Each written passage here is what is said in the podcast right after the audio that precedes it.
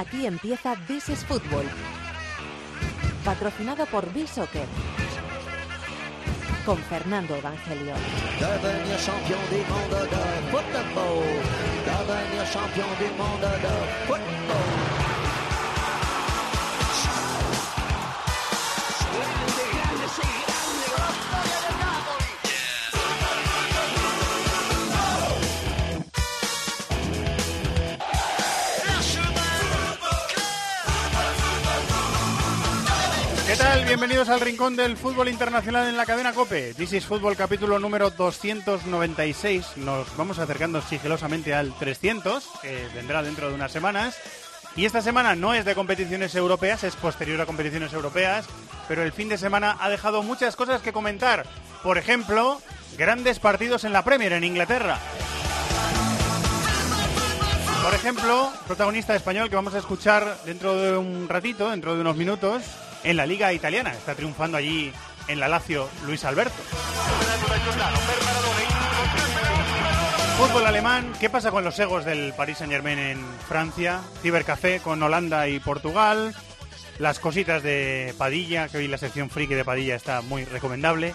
Fútbol sudamericano. Y por supuesto, la lista inteligente de Bisoccer que llega en un momentito a este programa. Hola David de la Peña, ¿cómo estás? Muy buenas, Fer. Está Chato en la producción, está el gran, mítico José Colchero en la dirección técnica.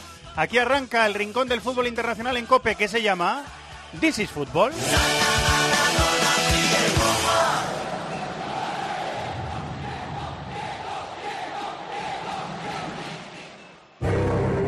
Que es tiempo de juego. Partidazo a la vista, algo más.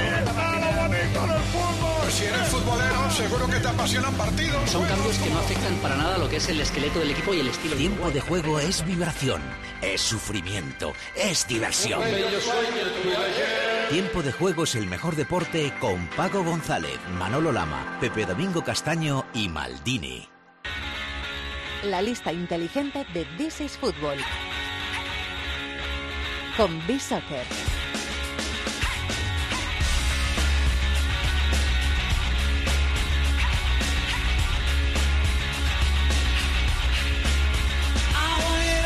Los compañeros de B-Soccer que cada semana, y ahora los presentamos la semana pasada, bueno, en realidad os los presentamos la anterior, patrocinador este año de This is Football, que cada semana nos van a traer una lista inteligente, como, como ellos sabiamente la han dado en llamar.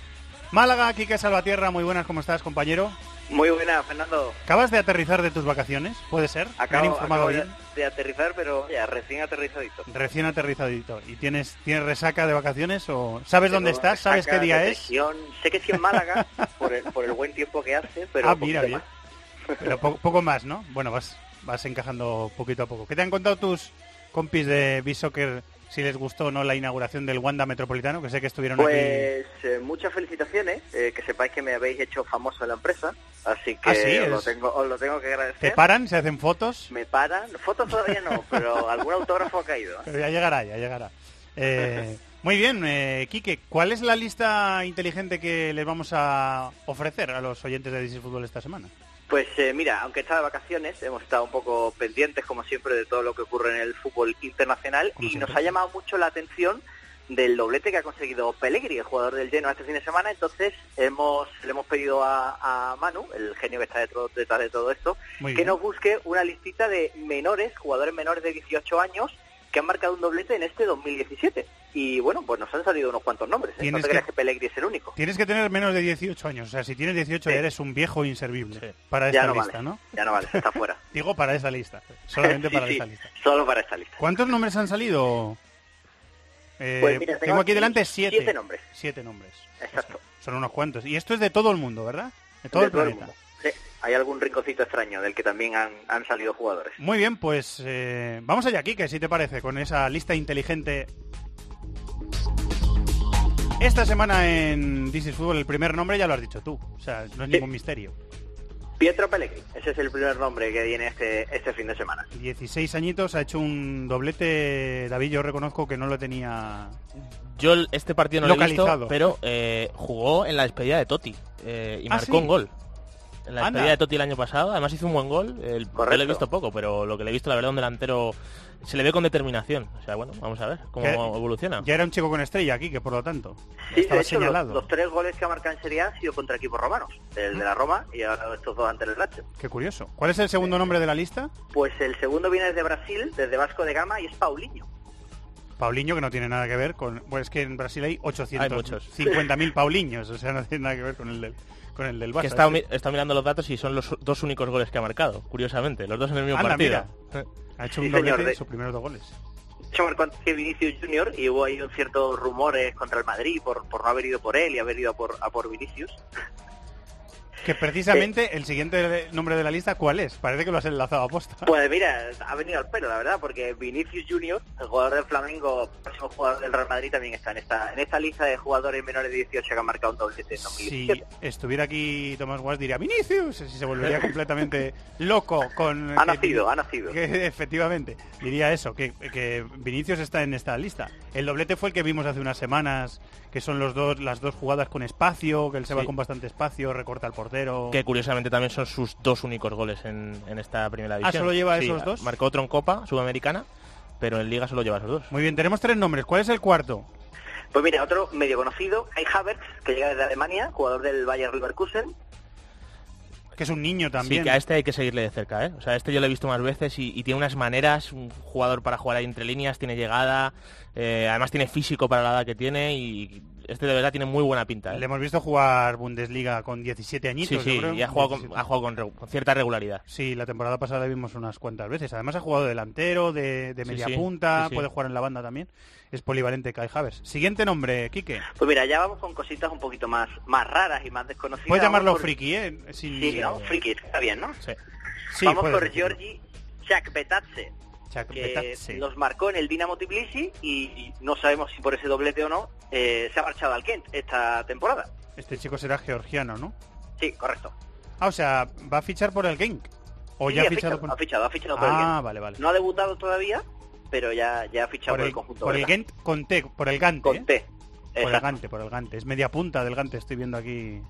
Como eh, con base de datos como es todo más fácil, ¿verdad? Uno lo busca y lo encuentra. Sexto nombre de la lista, Quique, ¿quién es? Pues eh, nos vamos a Sudamérica. Antonio Marín, jugador de Guaraní Asunción, el conjunto paraguayo, y el centrocampista también ha marcado un doblete en este 2017. Es la primera vez que oigo este nombre en mi vida. Sí, lo, yo tampoco lo he visto. lo reconozco. Así que, bueno, le- Pues le he estado investigando un No, poco y titular, habla ¿eh? muy bien. Sí, es habla muy titular bien en- del, no, del no. paraguayo. ¿Dónde juega? ¿Sabéis la posición? Centrocampista. Centrocampista. Vale. Tiene Marín, bueno, aquí veo que ha jugado 25 partidos de titular, o sea que es titular en Sí, algo, ti- algo sí. tiene, algo tiene el niño. Si ha jugado tantos partidos de titular en primera división. ¿Y el último nombre? Y el último es Esli Samuel García, jugador de la portuguesa Araure, que quizá alguno conocerá este equipo hoy, y juega en la yo, primera de. Venezuela, y es Ah. delantero, y también ha sido el, el último que ha anotado un, un doblete esta temporada. Es un equipo venezolano este, portugués Sí. Araure. Muy bien, eh, Quique, pues también se trata de esto, con Bisoccer, de descubrir jugadores, ¿verdad? Es de lo que No, desde luego, estos tres nombres, sobre todo estos tres últimos, yo creo que el- si no lo ha descubierto el 80% habrá que, que aplaudirle al- a, los que los que ya lo, lo conocieron, porque ya, son auténticos desconocidos que están llamando un poquito a la puerta del, de las portadas de, de cada periódico. Yo los he conocido hoy. Interesantísima lista, me ha gustado mucho. ¿Te ha gustado? Sí, sí, sí. A ver la, la de la semana que viene. Si tienes el listón muy alto, ¿eh, Salvatierra? Este, se me está poniendo la cosa complicada, ¿eh? pero no pasa nada. Yo creo que para la próxima seguro que, que traemos algo mejor. Confiamos en ti. Gracias, Quique. Un abrazo. Un abrazo, hasta luego.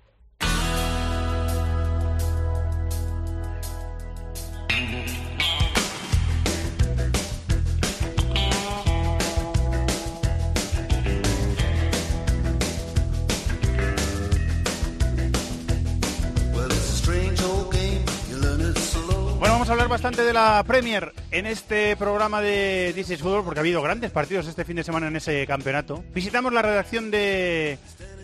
Iba a decir Maldini Plus. Todavía no le han puesto el nombre de Maldini a la tele, pero todo se andará. Hola, Julio.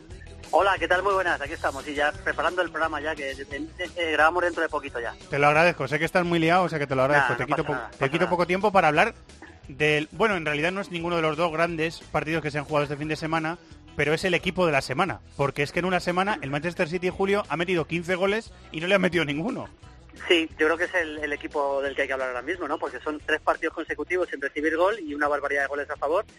Y bueno, el otro día ante el Watford vimos la, realmente la esencia de lo que pretende Guardiola con este Manchester City, que por cierto, venía jugando con tres centrales, pero el otro día volvió a meter defensa de cuatro contra el Watford y jugó un partido formidable. Es verdad que el Watford es lo que es, un equipo pues eh, lógicamente débil al nivel del... Pero había empezado que- bien el Watford, ¿eh? Había empezado bien, pero bueno, si te pones a mirar jugar por jugador, parece lógico que el, que el, que el City le, le hiciera el partido que quisiera, pero es que tuvo el, el gobierno, el control del partido desde el primer instante con una gran facilidad, con muchos detalles. Yo, sobre todo, me está entusiasmando eh, De Bruyne. No, no, eh, eh, a mí lo, lo que está haciendo Guardiola con De Bruyne me parece realmente tremendo porque está jugando eh, muy cerquita del pivote, que es Fernandinho, sacando el balón también, ayudando mucho en la salida. Creo que le ha resuelto un problema muy muy importante que tenía Guardiola eh, De Bruyne y además dando pases de gol. O sea, lo hace, creo que es uno de los jugadores ahora mismo más en forma del fútbol europeo y más importante en su equipo del fútbol europeo, De Bruyne. Está brillando De Bruyne, yo creo que es la palabra que un poco que lo define, ¿no, David? Totalmente. Bueno, por un lado decir que e- es verdad que el Watford es de nivel inferior, pero en la Premier al final es muy difícil hacer este tipo de partidos, casi contra cualquier rival, ¿eh? Y,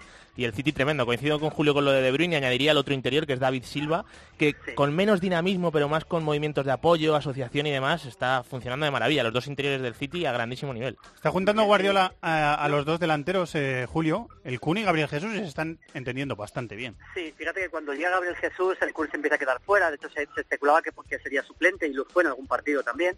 Luego llega la lesión de Gabriel Jesús y, y ahora están jugando los dos muy bien. Y, y la verdad, el otro día el partido del Kun en, en Watford fue fabuloso. o sea, fue un partido con- diferencia el hombre del partido, con, tal y como está. O sea, el Kun de repente en cada temporada tiene, tiene tramos que está a este nivel. Luego es verdad que es un jugador que le cuesta mucho mantener ese nivel, pero pero está muy bien. Lo que decía David, estoy muy de acuerdo con él. O sea, lo de, a Silva ya, ya se lo suponíamos y se lo suponemos el nivel que tiene. Por eso me está sorprendiendo más ver al nivelazo al que está y lo que está haciendo De Bruyne. Eso sí, por no poner, por poner algún pero, luego hablamos si quieres de los laterales, porque Mendy está a un gran nivel también. eh, yo creo que Sterling eh, no está en su mejor momento. A mí me parece que Sterling está claramente por debajo en nivel ahora mismo del resto del equipo. Y bueno, sigue insistiendo con el eh, Guardiola, pero creo que está por debajo del nivel esperado. Me- ¿Te ha gustado Mendy? Me has dicho, Julio, en estos Mucho. primeros partidos, ¿eh?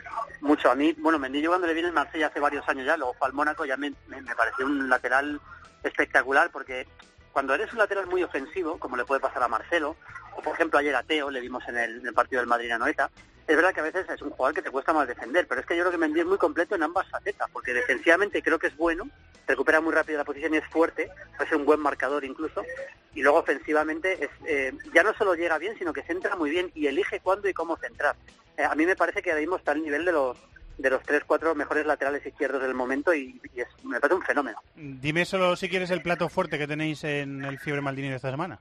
Pues mira, vamos, te- tengo dos platos fuertes. Eh, uno es, eh, tenemos un programa especial sobre Wayne Rooney, que como todos sabéis ayer volvió al Trafford con la camioneta del Everton. Vamos a hacer un programa muy especial en el primer bloque sobre Wayne Rooney, viendo sus mejores partidos, sus mejores goles en el Everton su primera etapa, luego en el en el eh, United por supuesto, con la selección que es máximo goleador histórico de la selección inglesa.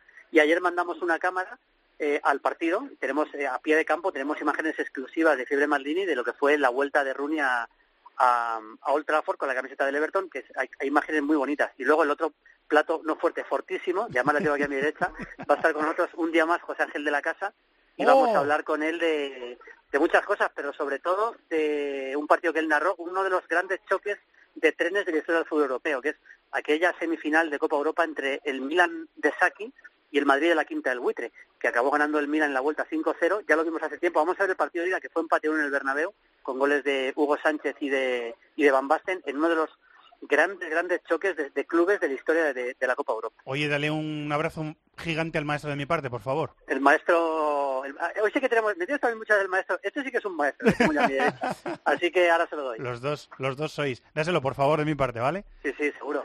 Gracias, Julio. Un abrazo. Eh, ahora. ahora sí, en el resto de, de la Premier, en la sección de Premier, ¿quieres rematar con algo del Manchester City? Bueno, es cierto lo de Sterling, que por cierto, al cambiar la, la línea de tres centrales por una de cuatro, lo que hizo Guardiola fue utilizar a Sterling un poquito de extremo derecho, era el jugador más exterior de los tres de arriba, pero ahí está la opción de Bernardo Silva, la opción de jugar con un centrocampista más con Gundogan, la opción del Leroy Sané, que ha empezado muy Gundogan bien. volvió nueve meses Jugó un después. poquito, jugó un ratito Gundogan. Es verdad que el partido estaba muy decidido, pero vaya, que opciones tiene muchísimas Guardiola y a mí me está gustando mucho el equipo en este arranque de temporada. ¿eh? Nos está esperando un eh, entrenador que lo ha sido y seguro que lo va a ser en el futuro también, de primera división, eh, que tenemos el lujo de contar con él durante unos cuantos programas también en esta temporada, en este programa en This is Football.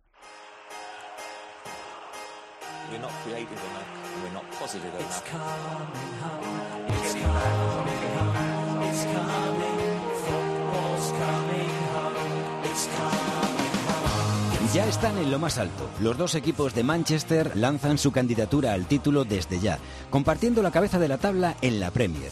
El City goleó primero 0-6 en campo del Watford, con tres goles del Kun Agüero, y el United lo hizo el domingo y a última hora de su partido contra el Everton, 4-0. Mientras, el derby de Londres terminó sin goles porque un competitivo Arsenal fue capaz de arrancar un 0-0. Los que no pudieron ganar en casa, quizá por el desgaste de la Champions, fueron el Liverpool 1-1 con el Barley y el Tottenham 0-0 con el Swansea. El Newcastle de Benítez volvió a ganar 2-1 al Stoke. Tuvimos el tercer 0-0 de la jornada en el West Brown West Ham. Huddersfield y Leicester empataron a 1 y hubo victorias del Bournemouth y de Southampton.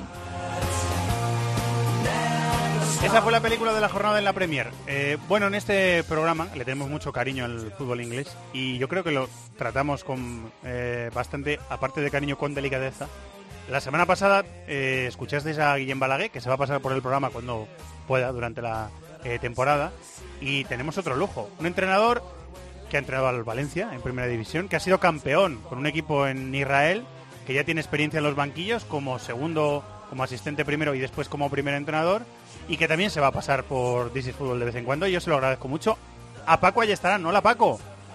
Hola, muy buenas tardes y muchas gracias por la invitación. Todo lo que sea hablar de fútbol siempre es un placer. Bienvenido a esta aventura, ¿eh? Muchas gracias por subirte al barco. Sí, totalmente. Eh, bueno, vamos a hablar, eh, Paco, unos minutitos contigo de un gran partido de la, de la jornada este fin de semana en la Premier, ese derby londinense eh, que dejó ese Chelsea 0 Arsenal 0, yo creo que sobre todo una sensación general, por lo menos a mí me pasó, una sensación externa, siempre son sensaciones externas, eh, de que el Arsenal compitió muy bien. A mí me sorprendió positivamente el equipo de Wenger. Sí, la verdad es que como tú bien dices, un gran partido a priori, pero que quizá nos decepcionó un poco a todos, ¿no? Y creo que dentro de esa decepción el Arsenal tuvo mucho que ver, tuvo mucho que ver porque planteó el partido de una forma que seguramente el Chelsea no se esperaba, ¿no? Normalmente los equipos de Wenger, el Arsenal es un equipo muy posicional, que propone a partir de la pelota, que es proactivo, pero a partir de la pelota. En este partido, pues cambió el chip, cambió el chip e intentó ser proactivo a partir de no tener la pelota y de impedir todas las líneas de circulación al Chelsea, ¿no? Apretó muy arriba, eh, las líneas de circulación del Chelsea son muy claras desde el año pasado eh, Wenger lo tenía muy claro y eso hizo que al final el Chelsea se fuese eh, se viese incapaz ¿no? de, crear peligro. Paco, yo, tengo una teoría que creo que está pasando bastantes veces en este arranque de campeonato. A ver si pasa el test. Y, no, sé, y no, sé, si, no sé si, si estás de acuerdo y es que el hecho de que el Chelsea ganase el año pasado la liga con el planteamiento que tuvo Conte. Al final, Matis Kanté era un equipo muy reactivo. Yo creo que están copiando muchísimos equipos. El, otro día, el Swansea al Tottenham le defienden 5-4-1, no le deja ningún espacio. Fran de Boer empieza en el Crystal Palace igual, con los cinco defensas. Y ahí me está dando la sensación... El está jugando también con cinco, el Tottenham muchas veces. Me está, me está dando la sensación de que hay muchísimos equipos que dejan más de lo habitual gente por detrás del balón. Sí, lo cierto es que, como todos sabemos, al final el fútbol evoluciona en función del éxito. A veces somos poco originales y no somos capaces de a veces de analizar que, que del pasado eh, teníamos de positivo y muchas veces nos, nos aferramos o nos dejamos guiar por las modas, ¿no? Yo te diría que lógicamente el, gran campeonato del, Chelsea del año pasado tuvo que ver, pero también el Real Mundial de, Italia jugando con cinco, ¿no? Mm. Yo creo que a partir de esos éxitos, pues al final lo mismo que pasó con el Barcelona de, Pep, que cuando fue a, a Múnich jugando un 4-3-3, aunque luego evolucionó mucho, pero pues mucha gente eh, eh, tendió a jugar más posicional, con tres por el medio, con, con carriles que, que, iban por fuera, pero con extremos de muchos unos contra uno. Entonces ahora sí, ahora es, es cierto que, que la gente tiende a protegerse, a, abrirse por fuera eh, con los laterales, no tanto con extremos eh, eh, pegados a las bandas y con tres centrales que muchas veces te da la posibilidad de, uno, que los centrales estén en una posición que eh, a partir de la cual están más cómodos y tienen más tiempo con pelota y ante pérdidas pues siempre saben que tienen dos por detrás, ¿no? Cosa que cuando juegas con dos y quieres salir con pelota, pues siempre a veces estás más expuesto, ¿no? El Tottenham se lo hizo el otro día al Dortmund en la Champions y le salió yo creo que bastante Sí, lo que pasa es que en el caso, me parece a mí, el Tottenham muchas veces sí que a los dos laterales los lanza muy arriba, los centrales los abre mucho y es más ah, un dominio con balón, ¿no? Pero hay muchísimos equipos que buscan de verdad el 5 y 4 para defender. Correcto. Además, te diría que el Tottenham además es eh, un dominio con balón porque además eh, sobre todo cuando juega Bertogen en la izquierda, eh, su tendencia es a dar un paso al frente, al alto de los medios centros, con lo cual a generar una superioridad ahí que a veces es difícil de, contrastar. Estoy totalmente de acuerdo. Hablo, Paco, del, caso puntual del otro día del Dortmund. Yo le vi un poquito más replegadito al equipo y saliendo a la contra yo creo que le salió bien. Em, te quería preguntar también, Paco, eh, por el Arsenal. ¿Cómo es posible que un equipo al que le hemos visto ser eh, endeble en, defensa, a pesar del cambio a los tres centrales, de tener eh, problemas para, para, ser contundente en defensa, y de repente contra un rival tan exigente, en un campo tan exigente y en una prueba tan difícil, de repente que se ajusten las piezas y el equipo sea capaz de defender bastante bien. Pues, pues sí, pues yo creo que hubo dos o tres claves, ¿no? La primera de todas es que cuando los centrales no son, eh, vamos a decir, contundentes y, y nunca el Arsenal eh, pues eh, se ha caracterizado por tener centrales de gran nivel, que con dos sea suficiente. Yo creo que con tres, pues lógicamente se sienten más protegidos. A partir de ahí, normalmente la línea de salida del Chelsea desde el año pasado era normalmente por fuera, eh, saliendo con Moses o con, con Alonso, pero luego jugando dentro. y dentro, pues para mí faltaba Hazard, que es el que da un poco de, de, tiempo, ¿no? Con la pelota.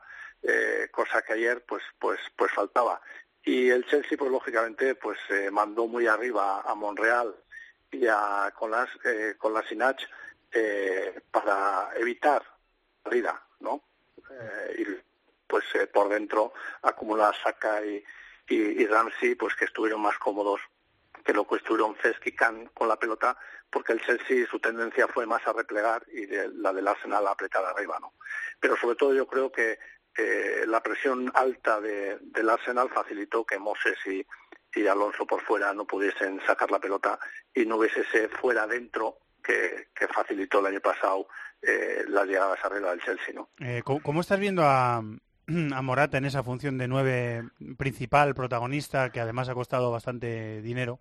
Esa, ese papel protagonista que está teniendo Morata en los, los primeros compases, en sus primeros compases en el Chelsea.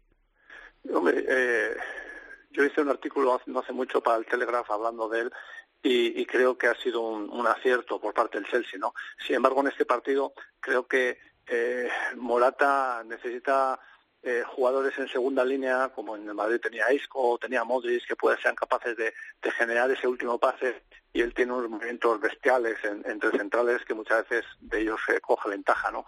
Y sin embargo, pues el Chelsea en este partido pues lo dejó muy muy aislado y prácticamente pues eh, la, pelota no llegaba a ese último tercio con, con posiciones adecuadas para poder filtrar pases no lo cual este partido quizá pues eh, a no ser que eso pues eh, lo solucionen de cara al futuro lo harán pues jugando tan aislado y, y solo arriba pues no creo que es el, jugador para hacerlo, ¿no? Eh, la, última que te hago, Paco, ¿crees que el, que el Arsenal puede mantener esta línea de, competitividad en las jornadas siguientes después de que la hayamos visto tan titubeante en el inicio de campaña?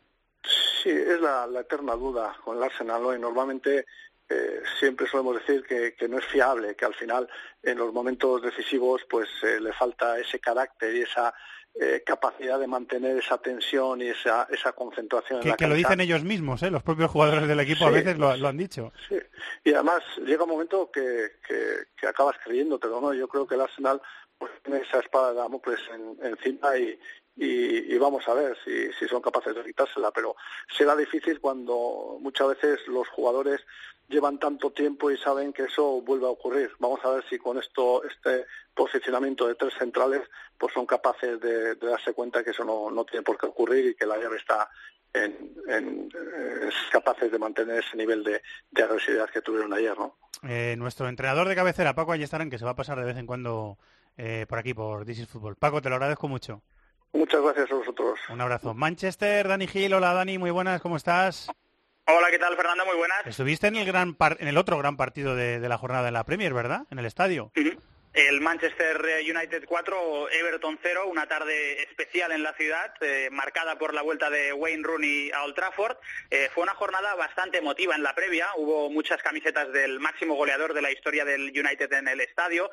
Eh, cuando el speaker dio las alineaciones, se detuvo Rooney para, se detuvo en Rooney para que recibiera una gran ovación y ya en el tramo final Ronald Koeman le cambió y de nuevo el público se puso en pie para despedir a lo que es una de las grandes leyendas de la historia del club. Recordad, 13 años en el Manchester United, 253 eh, goles, tres más de los que marcó en su día Sir Bobby Charlton. Sí, es el máximo goleador histórico del, del United y se notó en ese cariño del, del aplauso del, del público que era totalmente merecido para, para Wayne Rooney. ¿Fue un partido de 4-0, David? ¿Te dio a ti la sensación? Porque a mí hasta la recta final, esos tres goles, tampoco me Bueno, dio yo- yo- tanto la sensación de 4-0. No sé si para goleada, pero fue mejor el Manchester United. Además, yo creo que hubo como dos partidos bastante diferenciados. En el tramo inicial, el Everton, con esta tendencia que hablábamos con Paco, con 5-4-1, Joder, muy metido en el atrás. caso del Everton, muy Sí, marcada, sí, muy ¿eh? marcado, con Rooney único punta. Claro, al final Rooney no es un jugador de desmarques al espacio, le costaba mucho salir. Y aún así el United, es verdad que marca Valencia un golazo prontísimo, pero aún así encuentra situaciones de remate, con fluidez, sobre todo a través de Valencia y de Young, que llevaban bien arriba.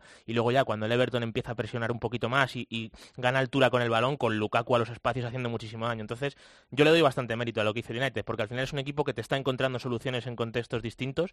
No sé si de 4-0, pero, pero de victoria holgada por lo menos yo creo que sí. Puso Fellaini Matis de inicio doble pivote y después entró Herrera. Sí. En la Sí, que bueno, parte que eh, jugó un sí. poquito más adelante porque entró por Mata, ¿verdad? Sí, realmente jugó un un poquito tendiendo a la derecha para dar esa línea de pase un poquito más arriba, intentar guardar la pelota, pero mantuvo la posición casi casi de mata. Eh, estaría contento, ¿no? Al final del partido Mourinho, ¿no, Dani? Con, con su equipo. Estaba contento José Mourinho con la actitud de sus jugadores, de todos modos eh, no quiso lanzar campanas al vuelo, al final estamos en la jornada 5 de la Premier League y preguntándole sobre si cree que el eh, City va a mantener esa pugna eh, que no pudieron mantener esta temporada pasada, Mourinho se limitó a decir que bueno, que eh, lo que le interesaba, lo que más destacaba de esta jornada es que le había podido sacar distancia a los equipos que no habían ganado, al Liverpool, al Arsenal, al Chelsea, equipos que no pudieron sumar los tres puntos y que por lo tanto se podía distanciar respecto a ellos. Eh, la última que te hago, Dani, ¿te da la sensación de que lo de Ander Herrera tiene algo que ver? Digo lo de Ander Herrera, que no esté teniendo un papel protagonista aún eh, estando Pogba lesionado y habiendo un hueco en el centro del campo. ¿Te da la sensación de que eh, tiene que ver con su no renovación, que es algo que ayer me insinuaron en, Twitter? Puede ser. Eh, al final Ander Herrera acaba contrato el verano de 2018. Es curioso porque la temporada pasada tuvo un papel eh, realmente imprescindible en el equipo. De hecho fue MVP de, de la plantilla. Esta temporada tan solo ha jugado dos partidos, 77 minutos. Dice José Mourinho que va a tener su oportunidad. Veremos si la tiene este miércoles ante el Barton Albion en Copa de la Liga. Pero lo cierto es que por el momento es Fellaini quien está por encima de, de Ander Herrera. Después de la lesión de Pogba, que por cierto vamos a ver cuál es el alcance exacto de, de- de su recuperación, de su, de su lesión, porque dijo Mourinho que todavía eh, tienen que esperar los servicios médicos esta semana para, No, para no quiso decir Mourinho pruebas. Para cuándo va a estar. No porque se ha especulado mucho aquí en Inglaterra que podría llegar a estar hasta tres meses de baja y Mourinho quiso salir al paso de estas eh, informaciones diciendo eso, que son falsas, que todo rumor se queda ahí y que por lo tanto el United no ha difundido todavía ningún comunicado oficial y que tienen que estar pendientes de las últimas pruebas que le hagan al futbolista. ¿Querías Bueno, decir algo, David? Ahí han publicado algunos medios un poco sensacionalistas y vaya por delante que yo no me lo creo, me extraña bastante, pero que la relación de Mourinho con Ander Herrera, después de la semifinal contra el Celta, que se enquistó un poco porque por lo visto, cuando estaban entrenando en Vigo, Ander invitó a un amigo a- al entrenamiento y, y bueno, eso molestó a Mourinho y, y se está publicando en Inglaterra. Voy a preguntar esta semana, voy a- vamos a Vamos a preguntar, y la semana que viene A mí me extraña, os sí, decimos no, algo. pero, pero lo están publicando varios medios en Inglaterra. La semana que viene Sí. salimos de... ¿Qué, qué cebito has puesto Sí. sin querer? la semana que viene, a ver si podemos salir de dudas con esto. Vamos a investigar. Dani, muchas gracias, compañero. Lo intentaremos. Un abrazo. Hasta luego.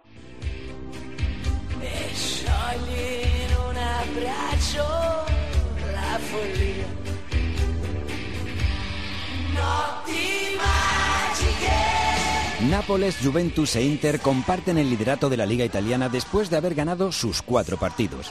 Este fin de semana, el Nápoles se pegó un festín a costa del Benevento, un 6-0 en el que Callejón aportó un golito. La Juve solventó su partido en Sassuolo por 1-3 gracias a un hat-trick de Dybala, que suma 8 goles en 4 partidos, y el Inter se quitó de encima al Crotone por 0-2. Mientras la Roma ganó 3-0 al Elas, el Milán 2-1 a Udinese con doblete del croata Kalinic, la Lazio 2-3 al Genoa, la Fiore 2-1 al Bolonia, el Cagliari 0-2 al Spal, y hubo dos empates, 2-2 en el Torino Sampdoria y 1-1 en el Chievo Atalanta. Esa es la película de la jornada en la Liga Italiana. Liga, David, en la que tenemos unos cuantos españoles, que ya había la temporada pasada. Y vamos a hablar con uno de ellos. Luis Alberto Romero Alconchel. Parece que le estoy leyendo la ficha al pobre. Nos está escuchando porque está jugando en la Lazio, está jugando bastante, ¿no? Yo, David? sin saber que íbamos a hablar con él, llevo dos o tres semanas eh, diciéndolo con regularidad. Creo que es de verdad uno No es de los- peloteo no es porque peloteo, escuchando, de verdad, ¿no? de verdad, es así. Creo que está siendo uno de los más destacados de la Lacho y por tanto de la Serie A. Luis Alberto, Hola, buenas tardes. eh, que no es peloteo, dice David de la Peña, ¿eh? Que lo, está dici- que lo está diciendo hace dos semanas, que no es peloteo. Nada, bueno, la verdad que, que se ha comenzado muy bien este año, jugando todo y, y la verdad que, que gracias a Dios a un buen nivel, ¿no? Eh, ¿Estás contento, no? Ahí jugando, jugando un poquito de segundo punta, ¿no? ¿Puede ser? Sí, bueno, he jugado un poco de todo, ¿no? Ha habido partidos que he jugado de pivote y, y la, la mayoría de partidos he jugado de número 10. Sí, es verdad que, que ha habido dos partidos que cuando nos hemos puesto por detrás he, he jugado de, de número 6, ¿no? Eh, David, ¿cómo juega a grandes rasgos esta Lazio de Simón Inzaghi? Que a mí tengo que decir que me está gustando Está, bastante. está jugando muy bien, bueno, eh, es un equipo que también te juega con tres centrales, como decía Luis Alberto, hay veces que meten tres por dentro, otras veces se quedan un poquito más descolgados él y Milinkovic sobre todo, yo creo que además a Luis Alberto le va de maravilla tener una referencia como inmóvil y un jugador tan vertical que le da tantas líneas de pase a un jugador tan creativo como él, y yo creo que es un equipo que, bueno, fíjate, se ha ido Keita Valdés y sigue funcionando francamente bien, y es uno de los equipos más divertidos de ver en Italia. Te entiendes bien con Chiro, ¿no, Luis Alberto? Sí, siempre digo que, que cuando tienes un jugador de la, de la categoría de Chiro, pues es fácil, ¿no? Y él está demostrando el, el nivel que tiene eh, y eso en esta semana lo ha dejado claro con, con, con seis goles en tres partidos, ¿no? Eh, en esos ratitos en el vestuario, entre partidos, con entrenamientos, eh, se, se lamenta de que no le haya ido bien en el Sevilla. ¿Te dice algo de eso o no? No, no hemos llegado nunca a hablar de, de eso, ¿no? Si es verdad que... No te has atrevido a preguntarle, ¿no. Luis? ¿No te has atrevido a preguntarle? Sí, no, acaso? sí, sí, hemos, hemos tenido tiempo para hablar de eso también. Y es verdad que a él le gustaba, le gustaba aquello, le gustaba Sevilla, vivía muy bien, tiene buenos momentos allí, él recuerda, ¿no? Pero bueno, nunca, nunca vamos a entrar en por qué fue o por qué no fue el momento ideal para, para él, ¿no? ¿Qué, qué tal el cambio de, de Liverpool, donde al final no, no, no pudiste asentarte, no pudiste jugar mucho a, a Roma? ¿Qué tal ha sido el cambio? Bueno, el primer año pues fue un poco complicado para mí, sobre todo los primeros meses, pero después, bueno, entendí un poco todo, cambié, cambié yo también mi, mi actitud, mi, mi manera de pensar y, la verdad es que, que al final tuvo, al final de año terminé bastante bien y este año pues haciendo también la pretemporada entera, que el año pasado no pude hacerla, al llegar al último día pues pues he tenido la oportunidad de empezar a jugar desde inicio y, y a día de hoy pues, pues bueno, he jugado todos los minutos, ¿no? Que, que es una cosa que, que deseaba. ¿no? Eh, ¿Que te pilló en una época un poco rebelde la del Liverpool o, o no? No, no, la verdad que no, en el Liverpool sinceramente es que no, no tuve ni no tuve ni una oportunidad ¿no? el año el año pasado cuando volví de la, de la sesión, ¿no? Eh, estuvimos peleando todo el momento para salir y, fue un momento complicado porque parecía que me quedaba allí aguantando el último año, pero al final el último día de mercado pues pues se abrió, se abrió esta es la puerta de la Lazio y, y mira, a día de hoy estamos aquí y, y la verdad que, que muy feliz, muy contento, no solo yo, también mi familia que es importante y ahora pues disfrutando del momento, ¿no? Eh, no, como habías apuntado un, un cambio de actitud por tu parte, era por si iba por ahí, era por si iba por, por un tema de rebeldía o, o, o- o iba No, relacionado eh, con otras cosas. Era, era un poco, no, pero no era el Liverpool, era cuando llegué aquí, ¿no? Que, sí, es verdad que, que mi actitud no fue buena los primeros meses, no.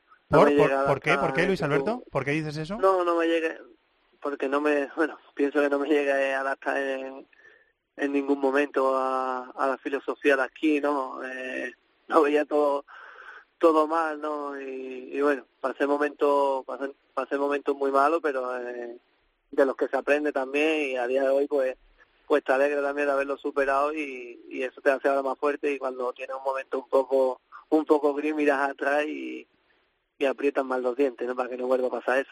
¿A nivel futbolístico o a nivel personal esto, Luis Alberto? Fue un poco todo, ¿no? Fue un poco porque al final una cosa, si no estás jugando, si no haces lo que más, lo que más te divierte, pues al final eh, lo llevas también a casa, quiera o no, ¿no? Y, y bueno, pues, como te dije, pasé un momento, momentos malos, pero en los que con la ayuda de, de la familia, ayuda de, de, personas que, bueno, mi agente y, y más y más personas como Juan Campillo, pues salí salí de ahí muy, mentalizado y, y, a día de hoy pues pues creo que, que eso me ha servido para para ser más muchísimo más fuerte de lo que era. Estás arropado ahí en, en Roma, eh, te ha llevado familia y estás estás con familia siempre. Bueno, siempre tengo aquí a, a mi mujer y a mi niña y la verdad es que que siempre suele venir bastante gente durante todo el año, tanto mis, mis mejores amigos como, como familiares. ¿Qué decir, David? No, que sí ha sido más fácil el arranque de temporada después de ganarle a la Juve la Supercopa, a nivel de afición, a nivel... o sea, ¿para ti ha sido más sencillo? Sí, también. Está claro que, que este año, pues, al empezar eh, con un título ¿no? y con un partido de jugar contra la Juve de esa, de esa característica, pues la verdad que, que cambia un poco todo el inicio, ¿no? Y, y eso el equipo también lo, lo notó, ¿no? Eh, ¿Cómo es Simonizague? ¿Cómo, cómo, cómo es el míster? Eh, Luis Alberto en los entrenamientos, en su forma de trabajar, ¿cómo es?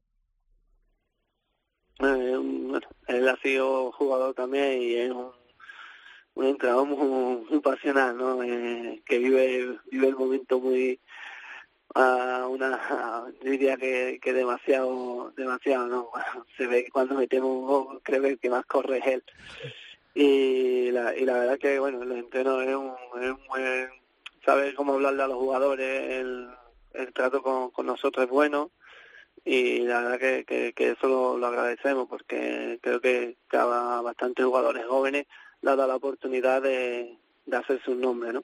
Eh, estoy leyendo que Sergei Milinkovic-Savic, el, el, llegador que tenéis por detrás ahí en, en, la línea de medios, tiene pasaporte español. Eh, ¿Lo ves? ¿Tú lo ves entrenando todos los días? ¿Lo ves en, un, en una liga como esta? ¿Lo ves en un equipo eh, a lo mejor importante dentro de un tiempo este chico? Sí, creo que, que Sergei el año pasado creció muchísimo. ¿no? Un jugador que, que no empezó jugando los primeros partidos y tuvo tuvo después una oportunidad, la aprovechó y hizo un año, creo que de los mejores, para mí fue de los mejores de la Serie A y tiene un talento para para la edad que tiene, que, que es muy grande y creo que, que, pronto lo veremos jugando en un en un club en un club top. Yo tengo una curiosidad, eh, porque me pregunto, siendo jugador de Alacho siempre me he preguntado, ¿qué es ir a cenar a, a, Roma en la ciudad de Totti? Te hace muchas bromas, ¿no? De, o sea, ¿cómo es esto? Porque evidentemente en Roma, evidentemente mucha gente de Alacho, pero Totti que al final es el icono de la Roma, ¿cómo, cómo se vive esto? Bien, la verdad que nunca he tenido ningún ningún problema ni en ningún sitio aquí cuando iba a cenar, ¿no? No, no en ningún sentido nos han dicho un romanista nada, ni mucho menos. Solo te saludan los de la Lazio y los de la Roma, los que hayan Ni te saludan. No, te decir. no, no, no te saludan. Es lo mejor que puede pasar, que no te saluden. Eso te iba a decir, eh, Luis Alberto, mejor que no te saluden. Porque si te saludan, sí, a lo mejor lo te dicen algo que no te saluden. Que, claro, claro. Eh, ¿Te das de vez en cuando algún paseíto por, por las zonas turísticas de, de, de Roma o, o no? ¿No te ha dado tiempo a eso? Sí, sí, sí. Sobre todo al principio, al principio el centro lo recorrí bastantes veces, ¿no? Y ahora cada vez que viene alguien nuevo, pues, claro. pues tienes que enseñarle. De guía, hacer de guía, ¿no? El, un, sí, hacer un poco de guía. Ya cuando viene la segunda vez lo mando y digo, vete tú solo, que no vas a tendrás, tendrás un sitio favorito ahí en Roma, ¿no? Hay rincones. Sitio de, y, de, y de pasta también. Alguno habrá también, ¿no? Sí, hay sitios, hay sitios muy, muy bonitos, ¿no? Y, eh, yo creo que todo el mundo lo sabe, eh, todo el mundo está deseando venir aquí. Esa es la suerte que estamos teniendo nosotros de poder disfrutar esto el día a día. ¿no? Digo de pasta de comer, ojo. Sí, sí. No, Yo te había entendido. En lo otro, en lo otro no, en lo otro no me estoy No, no, sí, sí, he entendido, he entendido. Bueno, te, te veo muy bien, Luis Alberto, muy, muy adaptado a la ciudad, estás jugando, estás contento, así que eh, te seguimos esta temporada, o sea que te, que te vaya muy bien en la, en la Lazio, que sepas que te vemos, ¿eh? y que en tiempo de juego, siempre que juega la Lazio y está Luis Alberto ahí, lo, lo contamos. Vale, perfecto, muchas gracias y bueno, gracias también por el, por el apoyo. ¿no? Que vaya bien la temporada. Gracias, Luis Alberto, un abrazo. Gracias a ustedes. Chao. Uno de los eh, nombres propios de la, de la temporada, porque es así, ¿eh? está es, destacando. es que es así. O sea, muchos deportivistas recordarán, creo que fue en la 2015-2016, que me perdonen si no es así, estoy hablando de memoria, pero la sociedad que hace con Lucas Pérez es, es brutal, ¿no? O sea, al al final Luis Alberto, que es un jugador que es un mediapunta de, de 15, mucho, 16, de, sí. mucho- de mucho último pase, si tienes por delante un jugador, por eso decía lo de Inmóvil, con, con esa facilidad para desmarcarse, él luce mucho. Y en Alacho es que lo ha encontrado con Inmóvil y, y por eso está jugando francamente bien Luis Alberto. ¿Está contento? ¿Está feliz? Sí, sí, Así sí. que- Está, es titular y está jugando muy bien, la verdad. Nos alegramos. El protagonista de esta semana en This is Football. Vamos a Alemania.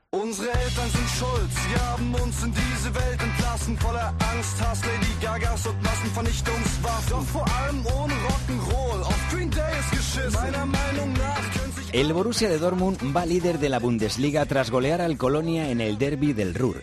5-0 gracias a los goles de Philipp y otros dos de Aubameyang. Con los mismos puntos está el Hannover, que ganó el viernes 2-0 al Hamburgo. En la pelea por cogerles está el Bayern, que goleó 4-0 al Maguncia con dos de Robben y dos de Lewandowski. Ganaron Stuttgart, Augsburgo y Salke. El Leipzig Borussia Mönchengladbach terminó 2-2 y el Hoffenheim Hertha 1-1. Redacción del Mundo Marca, porque iba a decir Diario Marca, no, eh, comprende todo el Mundo Marca, que es periódico, que es diario digital, eh, marca.com, que es la radio y todas las cosas de marca. ¿Verdad que sí, Alberto Rubio, compañero, muy buenas? Ver- ¿Verdad que sí? Ahí estamos. ¿No te pierdes en la redacción del Mundo Marca? No, no, a veces estoy perdido, pero perderme no me pierdo. ¿Qué tal? Eh, ¿Cómo estáis? Eh, bien, aquí andamos hablando de fútbol, que querías hablar de un nombre propio, muy característico de estas primeras jornadas del campeonato, del campeonato alemán y también de la selección alemana.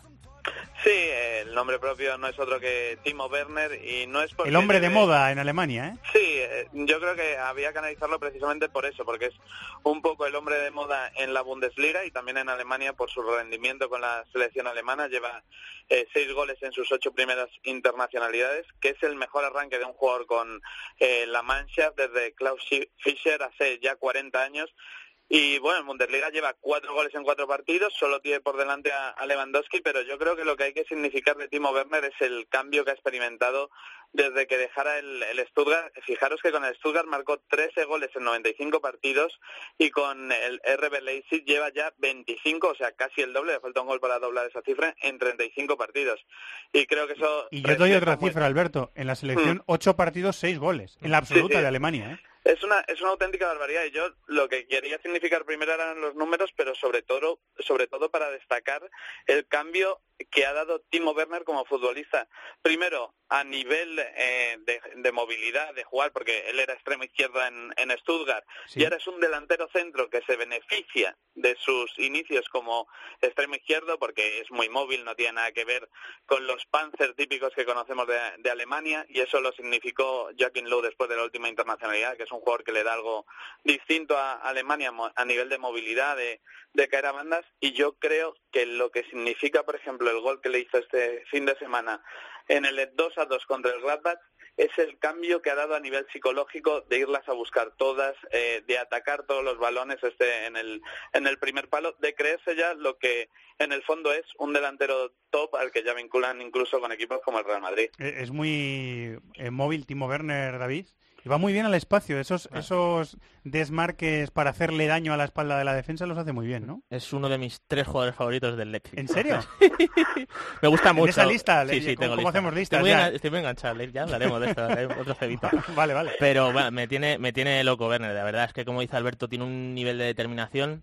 Es un jugador que, eh, el típico jugador que no quieres tener de rival. Es un desmarque constante, encima tiene una explosividad tremenda para esos desmarques y cada vez está ganando más finura en las finalizaciones. y, la verdad es que va para jugador grande de verdad. ¿eh?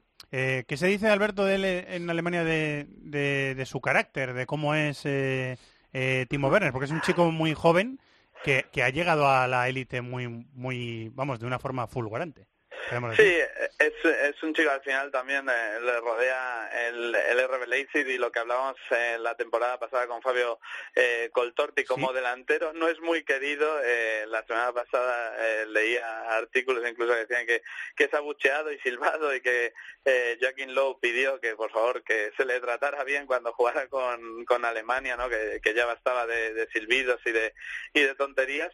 Y hay otra cosa de la que estábamos hablando, que va un poco ligada con eh, su estilo de juego, de movilidad, caída bandas, y esos desmarques que apuntabais eh, tú y David, eh, que es la punta velocidad que tiene. El año pasado le midieron casi 35 kilómetros hora, ahora que hablamos del gol de Bale de, de ayer en, en Bundesliga, lo que le eh, ponía en el ranking de los eh, top 3 eh, jugadores más rápidos de la liga alemana.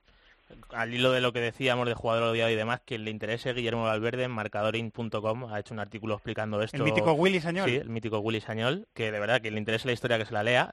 Y él cuenta que, que yo me enteré por él, que es muy pitado al margen de porque le ficha al Leipzig, que es el equipo más odiado de Alemania, porque hace un piscinazo, no sé en qué, no me acuerdo ahora en qué campo, y esto eh, en la cultura del fútbol alemán Ofendió se- muchísimo, ofendió ¿no? mucho y le pitan en todos sitios, en todo sitio donde va, eh, le pitan No- no a, a Werner tan- y, y de hecho, bueno, eh, se han filtrado hasta imágenes, se filtró una, una grabación en un, en, en un cuerpo de policía, en un, en un departamento de policía, donde varios policías eh, insultaban a Werner grabándole precisamente por el tema de la de la, del piscinazo y bueno, es un, es un tema que... Qué curioso, yo no sí, lo sí, sabía, yo no sí, lo sí, pues sabía, está muy bien el artículo, No lo interese sabía. que se lo busque y Sí, se lo lea. eh, exacto, tienes razón David, se lo leía a Willy Sañol, pero no, no recordaba justo el, el motivo de el, el penalti. Y es, y es cierto que eh, cuando se instaló el VAR en Alemania, uno de los ejemplos que salía en todas las televisiones era ese piscinazo de, de Timo Werner.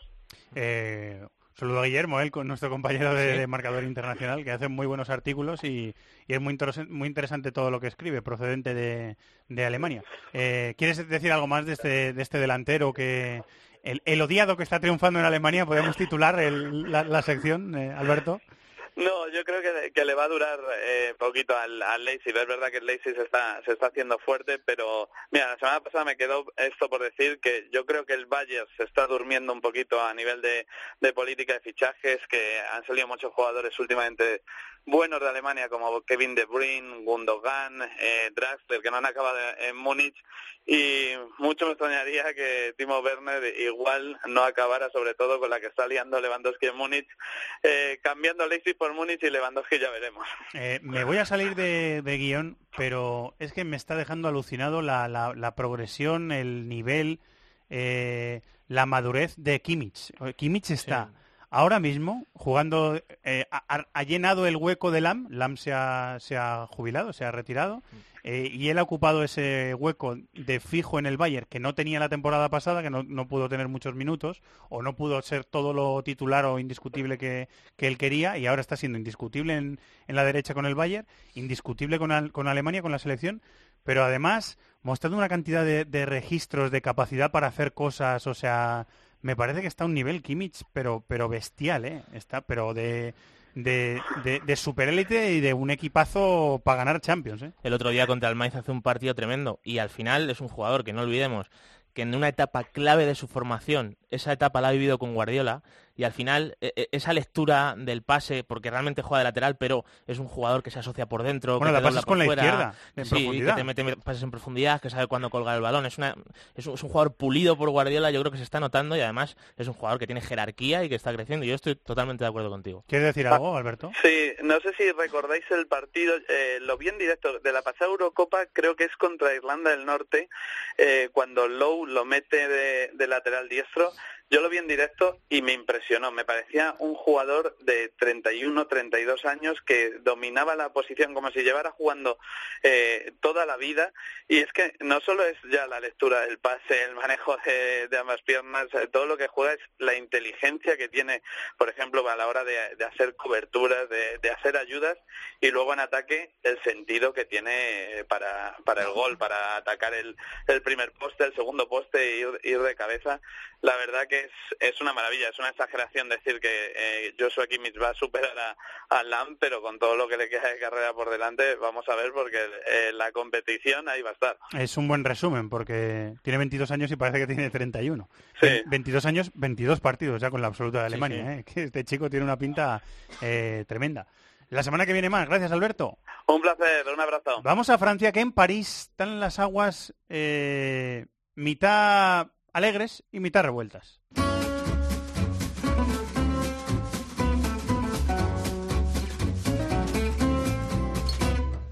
On veut faire de moi ce que je suis pas. Mm -mm. Mais je poursuis ma route, je me perdrai pas, c'est comme ça. Vouloir à tout prix me changer. Digo medio alegres porque, claro, eh, la llegada de Neymar al Paris Saint Germain eh, ha sumido al, al, club o sumió al club y, y, a, y a, la, a, la, entidad en general y también a los aficionados, a la prensa, en un estado de euforia tal eh, que lo de este fin de semana, que ya se empieza a hablar de otra cosa, enturbia un poquito ese ambiente. Hola, Alem Valnegri, compañero de Bean Sports, muy buenas. Muy buenas tardes, Fernando, ¿cómo estáis? Los, es, los muy futboleros dirán, los periodistas, ¿cómo sois? Siempre metiendo el dedo en la llaga ahí. Bueno, la, esta vez se vio muy, muy evidentemente. Es que ¿no? estaba mirando todo el mundo, ¿vale? o sea, lo vio sí. todo el mundo. No hay nadie que ¿Cómo? no lo haya visto. No hay nadie que me, no me haya visto. No, no, digo que no hay nadie que no haya visto lo que pasó este fin de semana. Con, con esas imágenes de Cavani, hablamos de... Eh, hay que situarlo en contexto. Sí. Cavani, Neymar, eh, esa polémica previa que dijo en rueda de prensa Emery que ellos tenían que decidir, que ellos eran adultos y que ellos tenían que decidir quién lanzaba. Estaba lanzando Cavani los penaltis y ayer en una falta, eh, en la segunda parte, Cavani coge el balón, se lo quita a Dani Alves, se Eso lo quita es. de quitárselo. Sí, o sea, sí. Le quita el balón Dani Alves a Cavani y le hace el guinde como para dárselo a Neymar que está pasando por su lado. Y la falta la lanza a Neymar y la para eh, López. Y después en, un, en el penalti posterior, Cavani se pide el penalti, este lo tiro yo. Se le acerca a Neymar y le dice, eh, no, déjamelo, porque tal, no sé qué. Le mira ahí un poquito como desafiando y Cavani dice, quita de aquí, que lo voy a tirar yo el penalti. Y se lo para sí, sí. Anthony López. Así que ya tenemos lío. Alen, sí, tenemos lío. Así que tenemos gran lío, diría, en las relaciones interpersonales, en el, vestuario, cuando hay tantos uh, tantos jugadores uh, con, con, esta personalidad, con este estatuto, pues vas en contra uh, a esto. le hemos visto en ocasión del penalti, pero Neymar también con su actitud pues molesta un poco psicológicamente, destabiliza a Cavani, Cavani acaba fallando el, el, penal, a pesar de que López hace una, parada una parada fantástica. Pero esto lo tienen que decidir, aparte de Emery, lo tienen que decidir los capitanes. Esto tiene que reunirse y demostrar también de poder encontrar un punto de equilibrio a nivel, a nivel colectivo en las decisiones uh, para, para disparar esta, esta falta. Esto lo, tienen que solucionar rápidamente porque uh, puede ser algo que, que pueda perjudicar al, al, vestuario. Pero yo veo Cavani muy solo y enfrente uh, el clan de brasileño muy fuerte, muy determinado. El gesto de Dani Alves pues nos demuestra muy bien lo que, lo, lo que el peso y la influencia que pueda tener el, el vestuario frente a, frente a Cavani. Se, dice también, si miramos un poco las imágenes post partido, Cavani no, no, se, no se queda a saludar al público, sino que entra directamente en el túnel de, túnel de vestuario. Eh, hay que decir, Alen, que la, eh, el, impacto por, inf, informativo que ha causado eh, que ha causado estas imágenes y que ha causado esta polémica en general es, mmm, es muy razonable porque Neymar llega al eh, Paris Saint Germain con Vitola de Messi, o sea, Neymar en el Paris Saint Germain es Messi. Eh, y Cavani, recordamos que estuvo a punto de salir del Paris Saint Germain porque no se sentía cómodo eh, con su rol dentro del equipo compartiéndolo con Ibrahimovic. Uh -huh. Bueno, ya hubo una reunión con el vestuario, lo, lo habíamos dicho aquí en el, en el programa cuando Cavani pidió una reunión Uh, al vestuario porque él pedía al equipo que cambiara el sistema para jugar con dos puntas, para jugar en una posición más axial. Esto, eso fue en Dubai durante la, mini pretemporada que realizó el Paris Saint-Germain en, en, enero y el vestuario pues se reunió y dijo a, uh, dijo a Cavani con, con Blanc presente que el sistema no cambiaba y que si quería jugar tenía que jugar por esta banda. Y acordémonos que durante uh, este, este periodo Cavani acabó en el banquillo porque tenía más protagonismo Lucas Moura, y María jugaba, jugaba por, la, por la izquierda y vuelve a tener titularidad en la eliminatoria frente al Chelsea cuando marca en el, Parque France y consigue la, da la victoria al Paris Saint-Germain en el famoso octavo frente al Chelsea. Bueno, y hay que decir que en los dos últimos partidos, porque es verdad que en el debut de Mbappé contra el Metz sí juega muy sueltecito Mbappé detrás de Cavani, pero eh, en Escocia contra el Celtic juega en banda derecha de extremo claro Mbappé y, y contra el Lyon eh, el domingo también vuelve a jugar Mbappé ahí por derecha, pone a Draxler un poquito más centrado por detrás de Cavani en lo que a mí me parece una decisión totalmente de Emery a nivel de jerarquía, porque yo tengo la sensación de que Cavani puede meter muchos goles, pero eh, Mbappé es superior. O sea, incluso yo no te hablo del potencial. O sea, creo que Mbappé tiene que acabar jugando en ese rol. O sea, que va a ser también un tema delicado de llevar por Emery, porque parece de verdad que, que está escorando a la derecha Mbappé por un tema de, de jerarquías. Bah, es delicado porque Mbappé al final, pues, eh, de, la- de las posiciones en la, en la delantera se siente mucho más cómodo como extremo izquierdo, tirando la, la diagonal, le hemos Sí, sí. visto, ¿eh? de, de nueve también se siente muy cómodo, pero por la derecha lo, lo estamos viendo que eh, no está en su, eh, en su posición natural y que le, eh, le requiere esfuerzo, busca mucho los movimientos por, por dentro y además tiene esta conexión especial con Neymar que se buscan siempre, a veces exageran, ¿eh? sobre todo contra el Messi, contra el Celtic, eh, le hemos visto ayer, no tanto porque jugando con Draxler en esta, en esta posición atrás del, eh, del punta como, como enganche, pero merece una reflexión porque hemos visto que el Paris Saint-Germain eh, hasta la entrada de, de los Celso eh, a nivel de creación le ha faltado algo ayer, ¿eh? una, una defensa muy Estaba sancionado. Berratti ayer, hay que recordarlo, Alen. Sí, Verratti no estaba y pues eh, esto podría ser también la, la razón por qué han jugado con este doble pivote que ya utilizaron en, eh, en Metz. Pero se le ve, lo dijo Rabiot también a la hora de la, de la entrevista post partido que con, eh, con este con ese 4-2-3-1 pues no se sienten tan, eh, tan cómodos y le hemos visto, Anthony López tampoco ha sido muy eh, muy alertado eh, hasta la, la entrada de, de los. Celso frente a estas dos líneas de, de cuatro, muy disciplinado defensivamente, con una banda derecha que funcionaba de maravilla, ¿eh? Traoré y, Tete han anulado totalmente a, a Neymar, ¿eh? se le veía que no se lanzaba, lo esperaba siempre, pero siempre le robaba el, el balón, ¿eh? cuando venía por dentro también tenía muchas dificultades, quizás por la derecha han encontrado un poco más de espacio porque Memphis no hacía los, los repliegues defensivos que eh, realizaba Ber- Ber- Bertrand Traoré, pero al final pues merece una, reflexión porque cuando entra los Celso cambia totalmente, ¿eh? se meten con este triángulo con los dos interiores con Thiago Motta eh, ahí en apoyo por la por la derecha el equipo ha sido muy mucho más creativo y sobre todo pues la jugada del gol la maravilla la hace los Celso luego Cavani tiene bastante suerte con la desviación de, de Marcelo porque si no el balón acababa afuera Yo además añadiría otra cosa, incluso jugando con el triángulo Mota, Matuidi, o sea, perdón, Mota, Berratti, Rabiot, eh, que es como jugaron en Glasgow. Si los dos bandas son Mbappé y Neymar y al final se queda descolgado Cavani, te hablo para los días grandes, para el PSG Barça de Sí, cuartos sí. de Champions. Sí, sí, yo estoy de acuerdo. Ah, el, Bar- el, el PSG va a defender en 4 más 3, ¿eh? porque eh, al final Mbappé y Neymar van a estar muy Estoy sueltecitos, van a estar muy por dentro, eh, pueden Sí. retroceder, pero al final el PSG se puede romper un poquito y yo creo que Cavani si quiere jugar va a tener que Berra- acabar tragando y... Y Berratti y Alen se tiene que pegar unas palizas tremendas en ese esquema. No, con este esquema y, y no creo que, que Verratti sea mejor posición. Le hemos visto el día del Bernabéu, ¿eh? La- que en, un doble pivote Verratti no se siente, no se siente absolutamente cómodo. Y Rabiot, sinceramente, a nivel del impacto ofensivo, ¿eh? con la conducción que tiene, como viene a romper línea, su conexión también con Neymar, ¿eh? que la, la habíamos visto a un excelente nivel eh, el día del debut en el, en el Parque del- de los Príncipes, buscándose siempre continuamente y ahí pierdes, eh, pierdes algo y probablemente volverá rápidamente al 4-3-3 a pesar de Verratti. Yo quiero ver más a Lo Celso. Ha Bueno, demostrado muy bueno, en los ¿eh? pocos minutos que tiene Mucha que tiene visión de juego, rompe línea, es muy inteligente, además en su movimiento siempre viene en apoyo, sabe ofrecerse, jugador discreto pero lo hace, lo hace todo bien y cuando tiene que salir su cualidad a nivel del uno contra uno pues marca, marca diferencia. Eh, total, que era todo de color de rosa y, y de goleada en goleada y de repente han aparecido eh, las primeras eh, manchas de humedad en la casa. Así que vamos a ver si las arreglan o no las arreglan.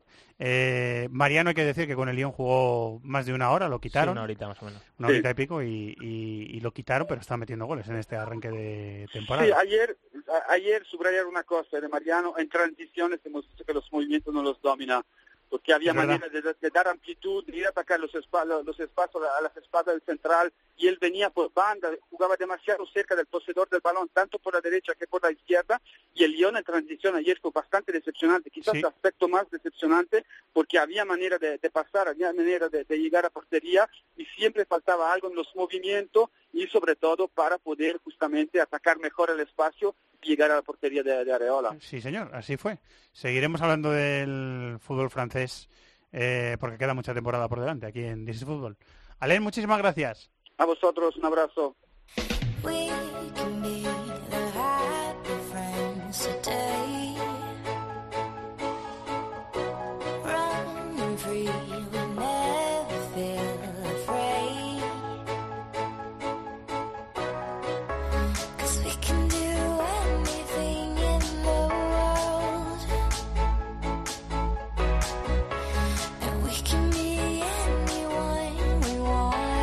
Unos poquitos minutos para situar cómo están, cómo han empezado las ligas en Portugal y en Holanda, otras de las ligas quizá menos destacadas en Europa, que en este programa no tratamos todas las semanas y cuando nos deja la actualidad, pues hablamos de ellas también.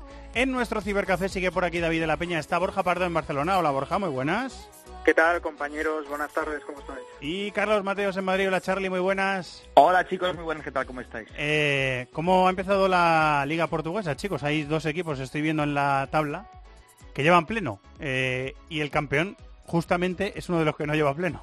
Sí, el Benfica. Y a mí me está gustando más el Sporting que el Porto. No he visto todos los partidos, pero me está entreteniendo más. De hecho, el Porto con Marega, Bubacar ahí arriba me está pareciendo un poco pesadete. Ganó ayer, es verdad. Pero a mí me está entreteniendo más el, el- el Sporting que el Porto. No sé cómo lo veis. Sí, eh, coincido con David. Creo que el Sporting Club de Portugal, la apuesta es mucho más interesante. El Porto tiene cemento armado arriba, porque Abubakar y, y Marega son dos mulas, con perdón de la expresión, que están dando rendimiento, esa es la verdad. Muchos pensábamos que con la, con la baja, con la pérdida de Andrés Silva, el equipo se iba a resentir y lo cierto es que llevan pleno, llevan 6 de 6 de 6, eh, igual que el Sporting, y lo sorprendente es lo del Benfica. Es decir, el Benfica con seis jornadas de liga está ya descolgado a seis puntos de sus vecinos y sus rivales de Porto y ya veremos porque los inputs que deja el equipo el equipo rojo encarnado son complicados. Son complicados. Viene de dos derrotas consecutivas perdió en Champions con el CSK leía un dato el otro día eh, en un año natural es la tercera vez que le pasa al Benfica el encadenar dos derrotas. Eh, cualquiera que sepa un poco el ecosistema de la liga portuguesa es complicado ver al Benfica es difícil, caer dos sí. veces Sí, es difícil, y es sí. que no está bien Eh, cayó en Oporto con el Boavista, además le remontaron. Empezó ganando, pero le remontaron el, el partido. Charlie.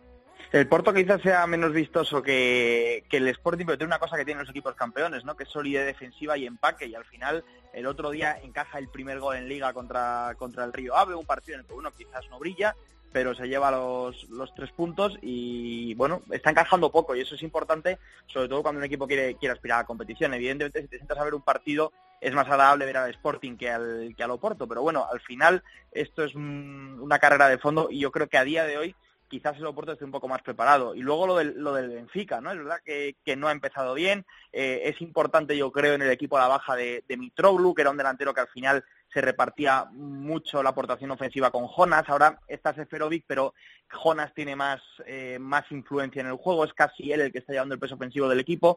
Y cuando no tiene al lado Mitroglou se nota. Y luego el resultado del otro día, pues bueno, tropiezo contra el Boavista, que el que haya visto el partido sabe que al final, eh, bueno, no es engañoso porque al final se piden tres puntos, pero todo viene de un fallo del portero, ¿no? De un fallo grave de Bruno Valera en un lanzamiento. Es verdad.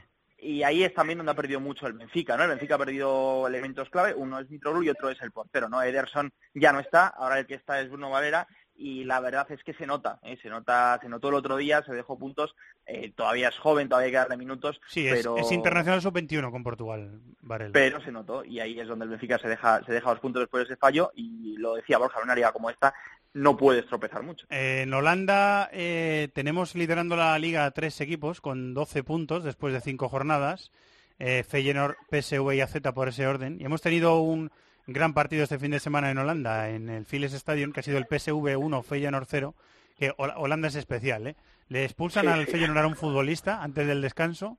eh, va 1-0 el PSV y está en la segunda parte. No voy a decir toda la segunda parte, pero muchos tramos de la segunda parte el Feyenoord atacando y a punto de empatar el partido cuando está jugando con uno menos. Es muy curiosa esta... Es muy especial esta liga, hay que decirlo. Al final también, chicos, producto de que el Feyenoord eh, por fin se ha, se ha quitado un poco los miedos, ¿no? Sí, a mí hay una cosa del, del Feyenoord que me, que me gusta y que tenía curiosidad por ver, que era el Feyenoord compitiendo en la, en la Liga de Campeones, ver cómo podía, eh, si podía trasladar esa competitividad a la Liga, ¿no? Porque hay muchos equipos que si llevan mucho tiempo sin jugar Champions, cuando vuelven a la Champions tienen problemas en Liga. Y de momento el Feyenoord, eh, en ese sentido, me deja tranquilo. Es verdad que cae contra el PSV, es un partido un poco enmarañado, llega a la expulsión, hay, hay ocasiones para los dos, hay incluso un tiro a la escuadra de Tonstar en una falta, puede ampliar la ventaja el PSV en una de Boetius. Bueno, yo creo que el Feyenoord tiene que convivir con esas dos cosas, parece que está preparado y lo que hay que ver es el PSV cómo compite, estando básicamente centrado en la liga holandesa. Sí, eh, en relación al Feyenoord, creo que es rehén de las bajas de Congolo y de la baja de Dirkwick, que se ha retirado. Si a eso le unes que Nicolás Jorgensen, el ariete, el danés, eh, está lesionado con la rodilla fastidiada, condiciona un poco su choque ante el PSV. Eh, dicho lo cual, mm, dio la cara, dio la cara en un escenario complicado como es el Philips Stadium, con un condicionante que es la expulsión de Berwis, y yo creo que va a pelear el título, sobre todo porque el PSV, la plantilla tampoco es que sea muy, muy potente, eh, creo que se le puede meter mano, y el Ajax pinchó en la Haya contra el lado de Den Haag, empezó adelantándose y vio cómo le empataban, Eh, es un pinchazo reseñable, y yo creo que el Ajax está dando señales, señales serias de que el equipo le falta. Es cierto que hizo una Europa League brillante el año pasado, pero ha perdido gente importante. Creo que la baja de Davinson Sánchez condiciona y mucho. Y es gente muy joven, es gente muy joven que ya veremos si le da para pelear el título en Holanda otra vez, pero desde luego pinchar el Ajax es un pinchazo reseñado. No, no- no ha empezado bien el, el Ajax. Hay que recordar que en la temporada anterior con Peter Boss, que es- tenía muy marcado el, el modelo y la forma de jugar, tampoco empezó bien. Pero es que siempre le pasa, porque con Fran de Boer yo recuerdo de las Sí, 4 la- o 5 que la segunda vuelta era mucho mejor que la primera. Y, y Era tiene, un drama tiene buenos chicos el Ajax, ¿eh? Me gusta mucho Frenkie de Jong, que está entrando ahora de titular. Eh, Van de Beek, que también está jugando ahora. Van de Beek es el medio centro. Sí, es medio centro, es un jugador muy dinámico, no es tan fino como el tipo de centrocampista que suele sacar el Ajax, pero es más potente y tiene también un poco de recorrido, yo creo que para salir fuera. Yo creo que tiene buen- buenos jugadores el Ajax, ¿eh? lo va a acabar haciendo bien. sí, el relevo natural de David Klassen, Esteban de Beek. ¿Qué ibas a decir, No, Charlie? Me, me llamó el otro día la suplencia de Dolberg, que empezó en el, en Sí, le juntó, perdona Charlie, eh, contra el Pekzwolle les puso eh, juntos a Juntelar y a los Dolber, dos. no funcionó demasiado bien y el otro día le deja fuera en el último partido a Dolber. Sí, yo creo que al final se acaba, bueno, o sea, seguirá contando por supuesto con el entrenador, pero es verdad que el otro día sorprende verle en la, en la suplencia y luego el gol que le marcan al Ajax, ¿no? Es un gol eh, que refleja lo que son las defensas holandesas, pero supuestamente el Ajax es de los que menos debería reflejarlo, ¿no? Un balón que va de lado a lado, que nadie consigue despejar, que, que se va paseando y al final yo creo que lo acaban metiendo casi por insistencia que por otra cosa, ¿no? Y luego en el resto de, de la liga simplemente reseñar lo del, lo del AZ, ¿no? Lo del AZ y lo del Twente, el Twente que ganó su primer partido después de un comienzo bastante bastante preocupante donde no había conseguido ninguna victoria, de hecho todo eran derrotas, y luego el AZ, ¿no? Que sigue enganchado ahí arriba eh, con, con esos 12 puntos, con la aportación goleadora de, de Huevos, que está que está realizando un buen un buen comienzo de temporada y que solo ha perdido contra el PSV. Eh, y el Vitesse está quinto. ¿Y qué? Tengo, Que el tengo que decir Vitesse una es- fricada. Hay que apuntarse un nombre del, del Vitesse. Vamos allá. Milot Rasika, un extremo derecho. Kosovar. Kosovar. Que Sí, es sí. buenísimo. De verdad, ¿eh? O sea, le ficha el año que viene, me la, me la juego un Extremo equipo... derecho. Extremo derecho, Al Chelsea. diestro. Es un diablo de Tasmania. Sí, sí, ¿eh? O sea, Eh, pero bueno de verdad, ¿eh? encaja. Es feo, es bajito, es fornido, es una bala. Un diablo de Tasmania. Eh, lo, lo ha soltado Charlie con mucha intención, porque el, el Vitesse Sí. es un equipo colaborador del Chelsea. Hombre, no sé si llega hasta ese escalón, pero un perfil medio... El otro día contra la Lazio en la Europa League, de verdad que los destroza. Eh, acaba ganando la Lazio, ¿eh? Pero, pero juega muy bien y un equipo de ese perfil no me extrañaría, ¿eh? Ha sido Pues si internacional a con ese Albania, nivel- con Albania y con Kosovo ha sido, inter- ha sido internacional, estoy leyendo en su ficha, sí. No, decía que si llegaba a ese nivel, hombre, lo que tú decías, Fer, que el Chelsea tiene, bueno, lleva mucho tiempo alimentando al Vitesse con buenos jugadores. Sí. Supongo que si uno bueno sale del Vitesse, será el Chelsea el primero que, que se lo quiera sí, quedar, sí, ¿no? sí. Eh, está, está bien tirado, ¿eh? porque la, la propiedad puede ser del Chelsea muy, muy pronto. Eh, están en el Vitesse Butner, el lateral Sí, que estaba en el que United. estaba en el United. Está Miazga, el norteamericano, que es propiedad del Chelsea. Sí. Está Tulani Serero, el surafricano, Mm. Luke Castaños, bueno, no tiene mal equipo. Tim ¿eh? Mataf, que es el delantero centro que suele jugar Sí, sí. además. que Ah, tiene- Tim Mataf, es sí, verdad. Tiene mucha Un equipo de segundas oportunidades, ¿eh? Sin duda. O sea, Castaños Mata es un equipo que si lo pillas hace cinco años, igual era para, para estar en lo alto de banda y que últimamente estaban quizás un poco Y en la un- caída, ¿no? Y un Vitesse, perdonar, que recordemos ganó el título de Copa el año pasado ¿Es verdad? y es el primer título oficial del Vitesse en toda su historia. Sí, con, la, con esa copropiedad del Chelsea, por llamarlo de alguna forma. Está creciendo el equipo holandés. Eh, bueno, van surgiendo temas, ¿eh? sí, sí, sí. Van surgiendo temas aquí en el Cibercafé, muy completo, hablando de Portugal y de Holanda. Borja, muchas gracias, ¿eh? Nada, eh, recordar, Bruno Fernández, se queda bien, me lo compra. Temporadón, arranque de temporada sensacional el que está Sí, haciendo el señor. ex de la Sampdoria hasta un nivel brutal. Con el Sporting, sí, hay que seguirle. Charlie, muchas gracias. Muchas gracias. Golazo que marcó Bruno Fernández y golazo que marcó Matié, que alguno quizás le vea pegar faltas y dirá por qué no final De falta. El primer gol es un espectáculo. ¿eh? De falta, sí, señor. Lanzamiento de falta eh, fantástico. Gracias a los dos, chicos. Un abrazo. Gracias, hasta luego, chao.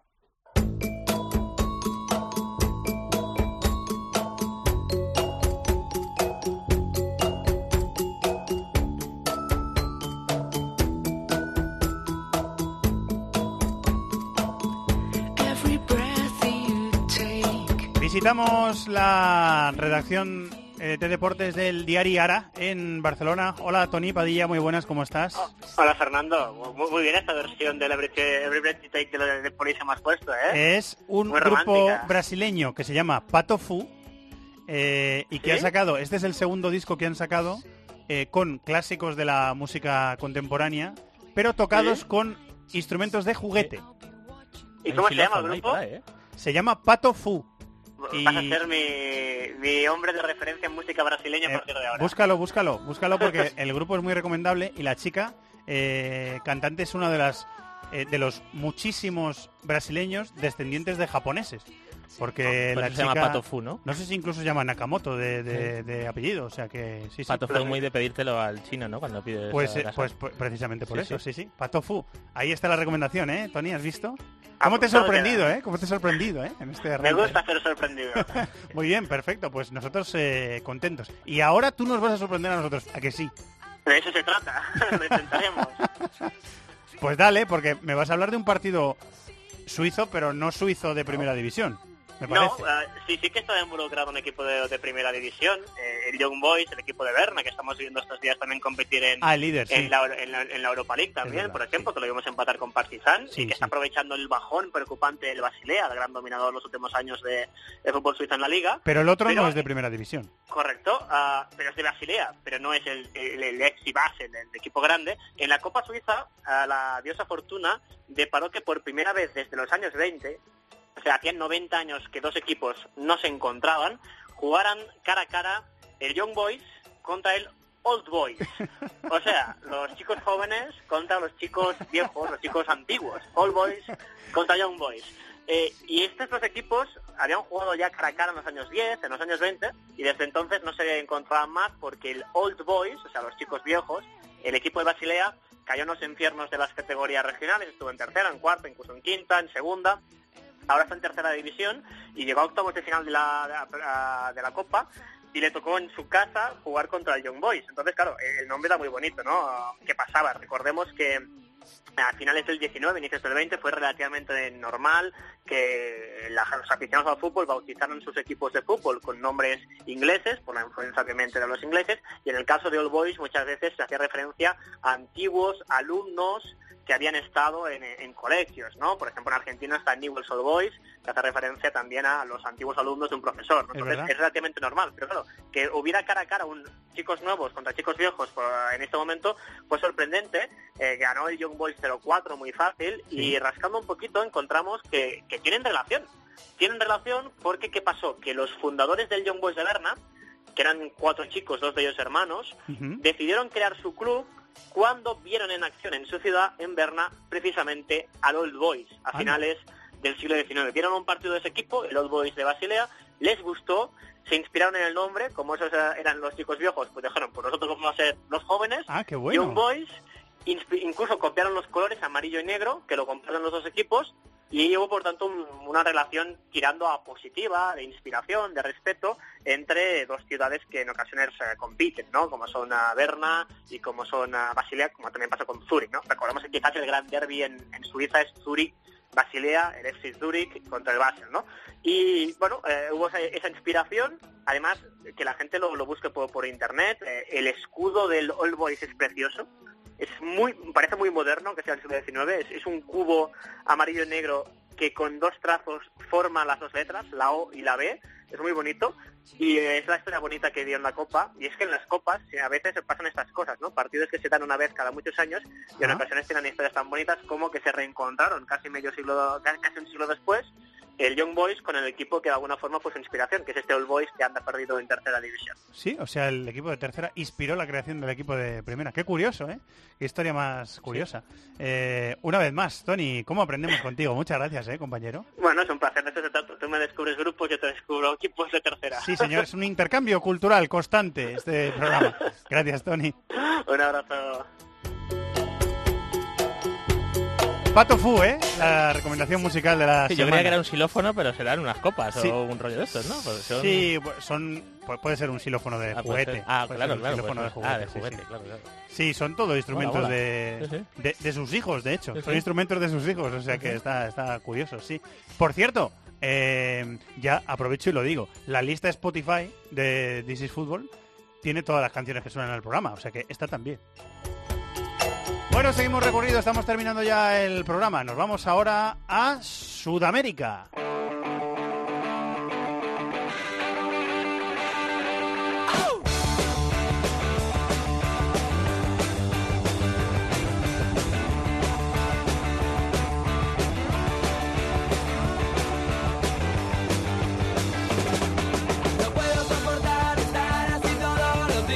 Nos vamos hasta Nueva York. Hola Ariel Judas, muy buenas, ¿cómo estás?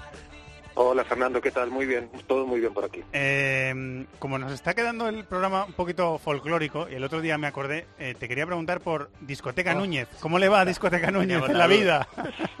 ¿Le, le tienes perdida la pista o no? o no? Le, le tengo un poco perdido la pista, es verdad. Lo, lo teníamos más controlado cuando estaba en Racing de Avellaneda este, y ahora le hemos perdido un poco el rastro, pero prometo averiguarlo para la semana próxima. Nos, nos van saliendo de tareas ¿eh? con este Sí, sí. programa para la semana que viene. Una de las cosas que tenemos que hacer es averiguar dónde está. Yo, ¿Dónde si- está y cómo está? Si tuviese alguna duda, si escuchar el programa la semana siguiente, se me acaban de borrar de un plumazo. O sea, te lo digo en, en Vaya, serio, ceba- ¿eh? vaya cebazo que acabamos Pero de poner. vamos, ¿eh? te lo digo en serio. Bueno, la semana que viene en This is Fútbol, ¿dónde está y sobre todo cómo está, en qué condiciones eh, Discoteca Núñez, nuestro uno de nuestros ídolos absolutos del, programa? Eh, Ariel, ¿por dónde quieres empezar? Aparte de Discoteca Núñez, ¿por dónde quieres empezar? Eh, ¿Por Copa Libertadores, por ejemplo? Me parece que sí, porque es lo bueno ya está en una, una buena etapa de definición la Libertadores y, y hemos tenido algunos resultados bastante sorprendentes. Uno de ellos, sobre todo, que es la victoria 3 a 0 de Jorge Wilstermann, un equipo no de los más fuertes del fútbol boliviano, que derrotó 3 a 0 en Cochabamba a River Plate y realmente le ha generado, le está generando un problema grande al conjunto millonario en, en lo que será la definición de, ese, de esa, de esa serie de, de cuartos de final de la Copa Libertadores. Además de la victoria boliviana, tenemos un 2 a 0 de San Lorenzo ante Lanús, fue un duelo de equipos argentinos. Con Dos de Nico Blandi, ¿no? Dos de Nico Blandi. Sí, lo- sí, Nico Blandi que cada tanto resurge y tiene, momentos muy buenos como este que está teniendo ahora mismo. Luego tuvimos un empate entre el Barcelona de Ecuador y, y Santos de Brasil, 1 a 1, y un empate sin goles entre Botafogo y el Gremio. Todas las series se van a definir esta semana.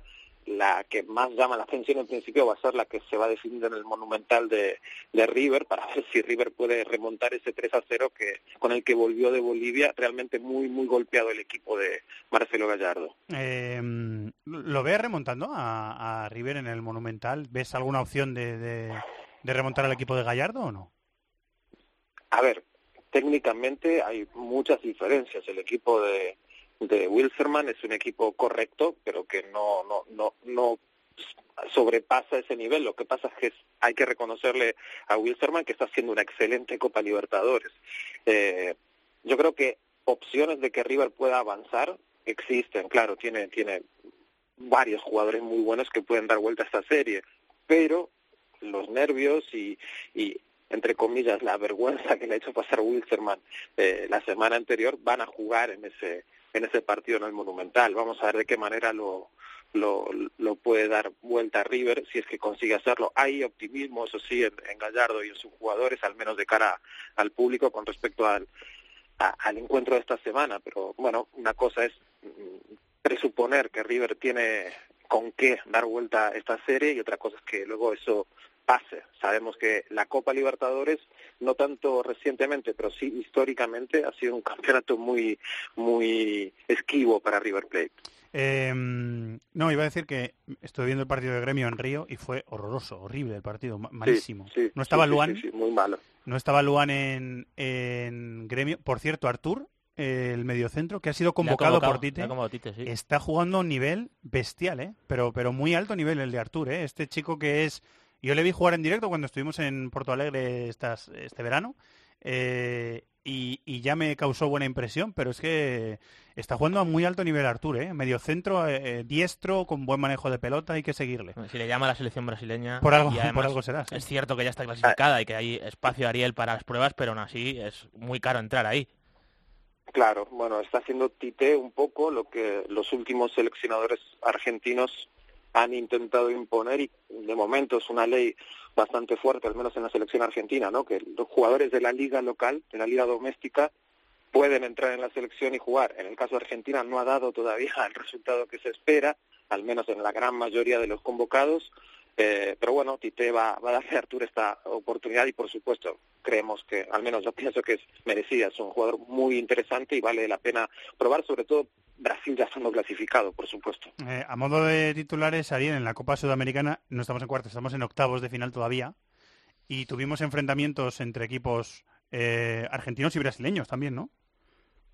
Sí, sí, sí, sí, ya tenemos a dos clasificados. Este, uno es Libertad de Paraguay, que eliminó a Independiente Santa Fe de, de Colombia, y el otro Independiente de Argentina, el rey de copas, como ellos se- le- les gusta definir, los Diablos Rojos, eliminaron a Atlético Tucumán, un equipo del que también hablamos bastante aquí en los últimos meses. Y luego sí, tenemos muchos emparejamientos por definir, por ejemplo, hay un duelo brasileño entre Chapecoense y Flamengo en el partido de ida, igual- igualaron sin goles, Fluminense derrotó por 1 a 0 a Liga de Quito en el partido de ida, Sport Recife ganó por 3 a 1 a la Ponte Preta, también otro duelo brasileño, Cerro Porteño empató 0 a 0 con Junior de Barranquilla, todas esas series se van a definir, los partidos de vuelta se van a jugar esta semana también, o sea que a nivel internacional, a nivel de fútbol de clubes, hay mucha actividad en Sudamérica en estos próximos siete días. Eh, ¿Cómo quedó el clásico del gran clásico del fútbol uruguayo, Peñarol Nacional, que lo tuvimos este domingo también? Después de mucho tiempo ganó Peñarol, hacía bastante que no conseguía imponerse, viene de pasar un par de temporadas realmente muy flojas el equipo Manja, el aurinegro en, en Uruguay, pero parece que va en camino de la recuperación, al menos en el plano local. Cebolla Rodríguez marcó uno de los goles, el otro fue en contra del equipo Bolso, pero bueno, se, victoria muy, muy celebrada en, en, el clásico, máximo clásico de Uruguay. Está Peñarol bastante cómodo en el torneo clausura y sabemos que en Uruguay hay una de- definición de la temporada anual bastante particular, lo que ellos llaman el campeonato uruguayo. Bueno, hasta ahora Nacional estaba muy tranquilo ahí, con casi con el con el título eh, anual en el bolsillo, pero ahora Peñarol se le está acercando peligrosamente y podemos tener una serie de partidos finales atractivos, interesantes, llegando a final de este año. A mí se me había eh, olvidado que es verdad que Lillo está en el Atlético Nacional, está entrenando en Colombia. ¿Cómo le va? Bueno, le va no excelentemente bien, pero este fin de semana ha tenido una alegría bastante interesante. No es un clásico puro el, el que juega en Atlético Nacional, que es el equipo de Juan Malillo contra Millonarios de, de Bogotá, pero sí es seguro el enfrentamiento entre dos de los equipos más fuertes eh, del país, de los que están en mejor momento deportivo en los últimos años, especialmente Nacional de Medellín, que ha tenido una participación a nivel internacional muy destacada recientemente. Ganó 3 a 2 sobre la hora, pero bueno, esa alegría para Lillo que está intentando eh, remontar posiciones en la liga local y terminar, seguramente va a entrar el equipo a playoffs y sabemos que cuando se define en liguilla pues todo puede pasar y por supuesto Nacional de Medellín tiene un plantel muy rico, probablemente el más interesante de todo Colombia en este momento. Eh, y para terminar, querías eh, señalar o subrayar una efeméride que ha pasado en, en el fútbol de Estados Unidos, en la MLS, ¿no? Sí, hablamos de Atlanta United la semana pasada también, inaugurando ese espectacular estadio que tienen ahora, el equipo de Gerardo Martino y un montón de jugadores sudamericanos que realmente están dejando marca en la, en la MLS actualmente. Jugaron el sábado eh, un empate 3 a 3 ante Orlando City, el equipo de Kaká. Kaká no jugó ese partido por, por estar suspendido. Eh, un empate 3 a 3 que se produjo ante 70.000 espectadores. Es eh, eh, récord absoluto, por supuesto, en los 20, casi 23 años de historia de, de la MLS. No, no, no, no, se había reunido tanta gente nunca en un estadio. Y Atlanta United, que eh, eh, viene promediando más de 40.000 espectadores por partido desde el comienzo del año, está a punto también de romper justamente eso, el récord eh, que tiene Seattle Sounders, un equipo enormemente popular en esta liga, de muchos años también. Eh, bueno, Atlanta United está a punto de romper eso, la, el promedio de, asistencia a su estadio más alto. Seguramente este año lo va a romper con uno o dos partidos más en los que consiga llevar no tanta gente, no 70.000, pero 50.000, 60.000, que eso es, es altamente probable que se produzca. Bueno, vamos a tener al equipo de Tata Martino seguramente en postemporada en los playoffs y como con una marca, un registro de asistencia en su estadio muy difícil de igualar en estos momentos, sobre todo porque no hay estadios de MLS con tanta capacidad. Atlanta tiene ahora mismo el, el, mayor escenario de la liga. Ahí ha estado Rodri Fez, compañero de Bean Sports estos días grabando material, así que lo veremos en Bean Sports eh, pronto. ¿Querías decir Muy algo interesante. de esto? Bueno, que, que, evidentemente si, si es, empieza a tener estos registros la MLS, además con el crecimiento paulatino y también medido de los sueldos, evidentemente esto va a crecer porque esto genera unos ingresos, es, le da más poder adquisitivo a las franquicias. Es el objetivo, y, ¿no? Claro, claro. Ese es el objetivo y, y sobre todo, de ellos. sobre todo si triunfa el modelo de Atlanta. No olvidemos que las tres figuras de Atlanta son jugadores sudamericanos de no más de 23 años. Miguel Almirón, el paraguayo que lo está haciendo realmente para muy mí, bien. Perdón, Ariel, Martínez. Sí, para mí eh, Almirón es no va a ganar el MVP porque al final está en Villa, está Jovinko y demás, pero yo creo que a nivel de proyección es el mejor jugador de la liga, ¿eh? No lo va a ganar este año, pero sí, este año, exacto. Sí, de cara, sí. de cara, sí, de cara al año próximo, yo creo que Atlanta con sus tres figuras es candidato a llevarse prácticamente todo, salvo que llegue algún nombre interesante, por supuesto. Estamos hablando de lo que es el panorama actual. Pero Joseph Martínez, seis goles en menos de una semana. Eh, Tito Vidalba, un jugador que siempre resuelve en, situaciones complicadas, y Miguel Almirón, que técnicamente hablando, estoy de acuerdo, es probablemente el mejor futbolista que tiene la MLS en estos momentos y del cual ya se está comenzando a hablar. Atlanta ya ha recibido ofertas de clubes europeos por él. El presidente ha dicho que este año no lo van a vender, probablemente el año próximo tampoco, pero a partir de 2020 probablemente Atlanta sí comienza a hacer negocio con los muy buenos jugadores que han traído para su temporada inaugural. En DC Fútbol el presentador es neófito en MLS. Hay dos tipos que controlan mucho el campeonato y eso se nota y es un lujo también para el, para el programa porque de vez en cuando hablamos de la MLS también aquí en, en DC Fútbol. Ariel, muchas gracias. ¿eh? Un abrazo a los dos, muchas gracias. Estamos terminando el programa. Señor Chato, hola, querido señor productor. Don Fernando Evangelio. Eh, ha quedado completito al final, ¿eh? He pensado que no soy productor hasta que no consiga a Discoteca Núñez para este programa. o sea, solo estoy pensando en eso. Pero le prometo. metemos aquí en la agenda. No, no, no. Le metemos antes a No, Enrique yo abriría- Iglesias o... Yo, abrir- yo abriría, abriría con él, Ah, totalmente. protagonista, Sí, el sí, protagonista del año. Sí. Yo decía por recibirle con una canción acorde a... Pues le metemos al al principio, mito, y, ¿no? al principio y al final. En dos partes, ¿no? Acorde al personaje. Por Sí. cierto, me ha mandado durante la grabación del programa Alberto Rubio un en WhatsApp, después de entrar él, evidentemente, si no, no hubiera tenido mucho sentido decirlo ahora, eh, que se ha lesionado Neuer. Oh. Así que lo decimos. Gracias, Alberto. Se ha lesionado Neuer. Y lo decimos en ese, en ese, baúl eh, cajón desastre, ¿no? Que es un poquito la agenda. Aquí cabe todo. Cago en desastre, por Aquí- No, no, bueno, En buen es sentido, forma- cabe es todo. una forma de llamarlo. Eh, Me ha gustado mucho la entrevista a Luis Alberto. Sí, está bien, ha contado cosas, ¿verdad? Me, gusta cuando un jugador no contesta lo típico que contesta el 99% de los sido muy futbolistas. sincero, Ahí muy está, sincero. A eso me refiero, contando que estuvo mal y que se iba a casa mal y que llevaba ahí los Sincero problemas. y honesto también. Muy bien, pero muy bien, me gusta mucho. Hay que saber abrirse también y contar esas cosas, que no, no, no todo el mundo le, le gusta abrirse y contar esas cosas. Eh, muy bien. Yo me abro aquí con la Qué canción. sociológico nos está quedando también el Yo programa. me ¿eh? abro aquí con mi canción. Muy bien, pues ábrase Eh, usted. Cogida, si quieres la podemos ir poniendo porque... Señor así por favor. comienzo... que es conocida.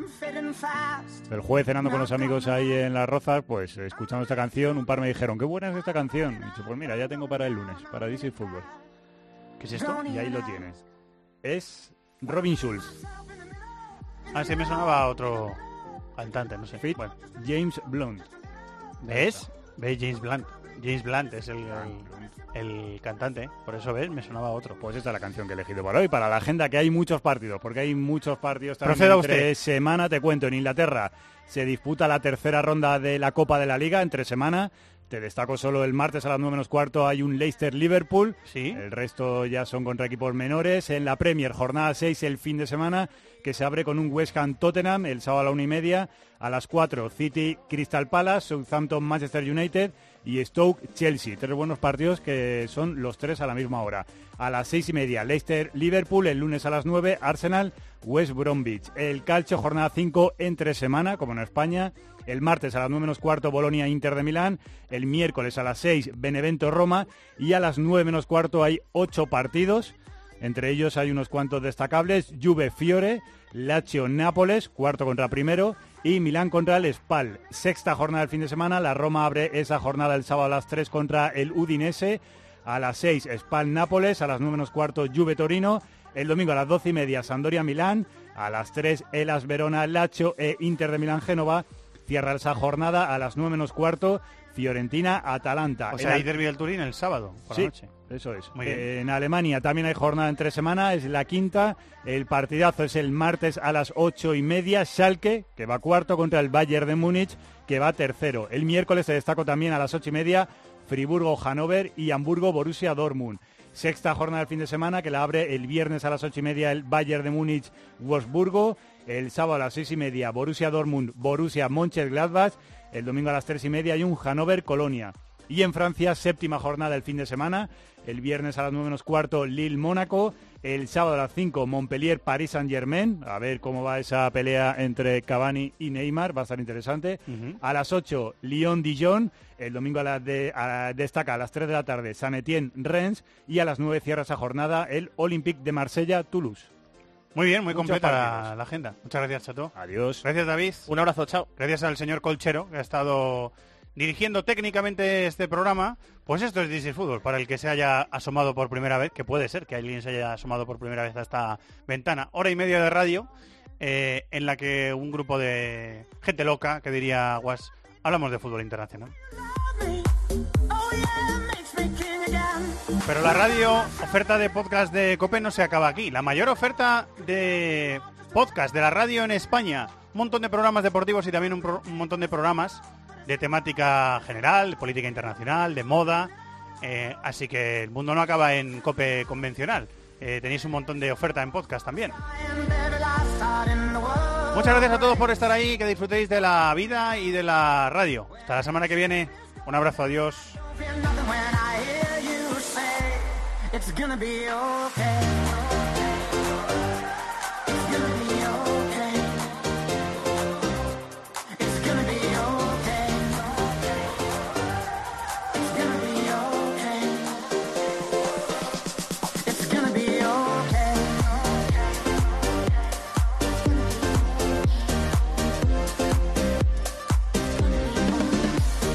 En el correo electrónico thisisfutbol@cope.es, en Facebook nuestra página This is Fútbol Cope y en Twitter arroba Fútbol Cope.